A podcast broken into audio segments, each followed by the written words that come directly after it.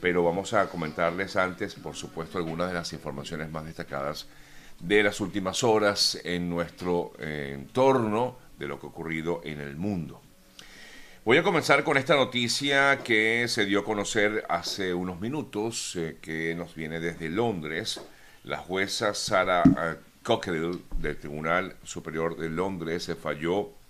a favor de la Junta del Banco Central de Venezuela, designada por Juan Guaidó en el caso del oro de Venezuela eh, que está en el Banco de Inglaterra. Luego de un juicio de cuatro días que acabó el 18 de julio, la jueza considera que no puede dar por buenas las sentencias del Tribunal Supremo de Justicia que anula los nombramientos eh, que hizo el equipo de Guaidó a esa junta al no haber base legal en el Reino Unido para hacerlo. La jueza, sin embargo, no autoriza a este equipo, es decir, al equipo de Guaidó, a acceder a las reservas. Debe determinarse esto, en todo caso, en otra audiencia, a pesar de que la Junta sí se considera válida y Guaidó es reconocido por el gobierno británico como único presidente legítimo de forma interina del país eh, latinoamericano, es lo que dice la, la sentencia, ¿no? La Junta del Banco Central, designada por eh, Maduro, ha indicado que se plantea recurrir al dictamen que se produce luego de que en 2021 el Tribunal Supremo Británico decidiera sobre varias cuestiones preliminares. Así entonces, la máxima instancia judicial del Reino Unido establece que el Ejecutivo de Londres solo reconoce a el equipo de Guaidó o a Guaidó como tal y no a Maduro al frente de Venezuela y que por lo tanto los actos y decisiones de Guaidó deben considerarse soberanos, es lo que dice el Tribunal mm, británico en base a la doctrina inglesa de una sola voz que obliga a los estamentos del Estado a proceder unificados en política exterior. Eh, por supuesto, ¿esto qué implica? Bueno, implica sencillamente que el, mm, eh, el, régimen de Maduro pues, no va a poder tocar ese oro que permanece depositado en el Banco eh, Central de Inglaterra y tampoco puede ser tocado por el equipo de Guaidó. Esto hasta que, pues según lo que consideran, hasta que haya una plena libertad en el país y haya criterios unificados con respecto al tema a el gobierno, digamos, legítimo en Venezuela. Eh, de hecho, varios comentarios, reacciones al respecto. Ya leemos por aquí una de Freddy Guevara, quien celebró el fallo de la justicia británica y afirma que es una buena noticia para Venezuela porque se gana el nuevo juicio de reservas en oro en Inglaterra y por lo tanto Maduro y su Tribunal Supremo volvieron a perder ante la justicia del Reino Unido. Pero repito, no va a quedar ni en manos de uno ni de otro. Eh, digamos que quedará como quien dice en reserva en el Banco Central en eh, Inglaterra hasta tanto pues se pueda utilizar por un gobierno legítimamente escogido por los venezolanos. El eh, dirigente mm, Guevara destacó que el oro está protegido en, en Inglaterra gracias a todo el trabajo que han venido realizando. Por supuesto, es lo que así expresa el, eh, em, entonces diputado Freddy Guevara. La jueza eh, Cockerill del Tribunal Supremo de Londres considera que no puede dar por buenas las sentencias del Tribunal Supremo de Justicia que anula pues estos nombramientos que hizo en su momento Juan Guaidó. De alguna manera, pues el oro continuará entonces allí en reserva, llegará el momento en que pueda ser utilizado por la administración que le corresponda utilizarlo y de esperamos pues por supuesto de alguna forma la mejor manera en que pueda ser utilizado. Ya seguramente vendrán otras reacciones de lo que se espera eh, es lo que se espera en todo caso en el día de hoy. Otras importantes noticias por supuesto ayer como lo comentábamos aquí en el programa y que lo conocimos justamente apenas empezando el programa la, el terrible accidente registrado en, Nicaragua. La Policía Nacional de ese país ha calculado, o mejor dicho, ha ofrecido cifras de 16 personas fallecidas en eh, un accidente registrado en Nicaragua, la mayoría de ellos migrantes venezolanos. Eh, de hecho, la policía nicaragüense eh, que inició las investigaciones al respecto, según determinó, el bus en el que viajaban estas personas chocó contra dos vehículos, desconocemos la razón, tampoco la policía tiene exactamente el eh, motivo por el cual chocó contra dos vehículos, disculpen, y luego cayó a un precipicio, cayó y por lo tanto pues es la gran, por ello es la gran cantidad de fallecidos en este terrible accidente. Eh, hay aproximadamente unas 40 personas heridas ante ello y mm,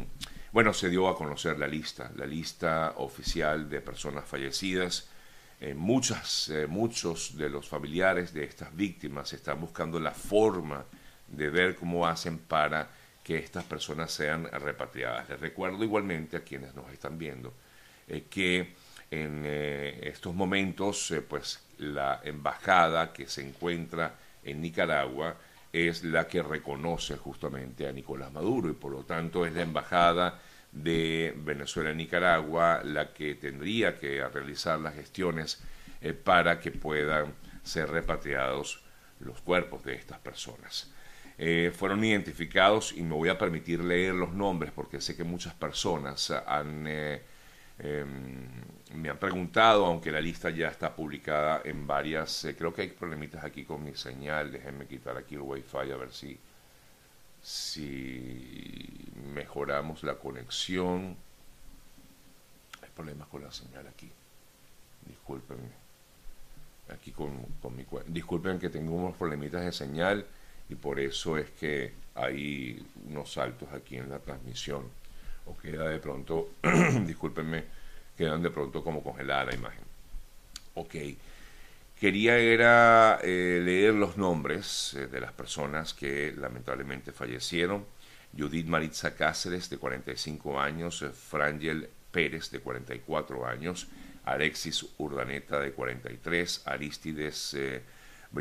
Arámbulo, de 39, Jackson Somoza Niño, de 38, Jocelyn Martel Bermúdez de 38, Dalia Soler Cortés de 37, Neomar Márquez Flores de 36, Anthony Romero Romero de 31, Einer Rodríguez Molina de 30 años, por cierto,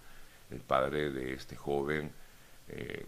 escribió a través de sus redes sociales una despedida, una carta de despedida muy, muy, muy sentida, muy emotiva. Eh, en sus redes sociales. También se encuentran, lamentablemente, en este grupo Jordan Castellano Castillo, Cintia Esteba Rojas, de 26 años, Juliana Quiñones, de 20 años, y Lorenzo Mejía Leiva, de 42 años. Habría dos personas aún sin identificar, eh, pero la información oficial, repito, es que hay entre el grupo de fallecidos unas 13 personas, 13 venezolanos que lamentablemente forman parte de este grupo gigante que hay de venezolanos que intenta salir de Venezuela o buscando un nuevo futuro, un nuevo horizonte. Eh, según la información que maneja David Smolansky,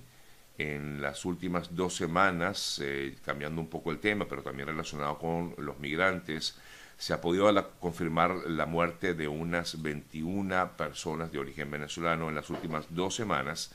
en rutas migratorias, tanto en el Darién como en Nicaragua, e incluso allí incluye a un grupo de venezolanos que habría fallecido también en Chile. Pero en relación con lo que ocurrió en Nicaragua, justamente son 13 los venezolanos por los momentos, así dado a conocer por la policía de Nicaragua. La Organización Interamericana, rectifico, Organización de Migrantes de las Naciones Unidas, lamentó la muerte de estas personas y en un, en un mensaje publicado en sus redes se dijeron que, bueno, eh, nuevamente el mundo, en este caso afirma así, la OIM está de luto ante la muerte de eh, estos migrantes, en su mayoría venezolanos. Sí, ocurrió, fue un accidente registrado en Nicaragua. Leemos otras importantes noticias porque como les decía, tengo como siempre nuestros invitados y hoy eh, tengo a dos eh, invitados como, como todos los viernes, tenemos algo de música y después tenemos a nuestro gran amigo Víctor X. Eh, en Colombia, o mejor dicho, en el Táchira hubo una reunión entre el canciller elegido o designado por el gobierno electo de mm, Petro, Álvaro Leiva, junto con el canciller del régimen de Maduro, Carlos Eofaría, ambos se reunieron y ya definieron que efectivamente para el 7 de agosto se restablecen como tal las relaciones entre Colombia y Venezuela. Recuerden que ambas o las relaciones entre ambos países están debilitadas, de hecho prácticamente rotas, eh, ya que no hay reconocimiento por parte de Iván Duque hacia Maduro y por ello ahora que ya Petro pues asume el poder el 7 de agosto, esas relaciones entre Venezuela y Colombia se restablecen y por lo tanto ambos eh, representantes se reunieron en el Táchira, hablan de, eh, de, buscar mejores relaciones y por supuesto de reabrir como tal de forma absoluta la, la frontera y la integración en la región fronteriza entre ambos eh, países. Esto, por supuesto, se espera para el próximo 7 eh, de agosto.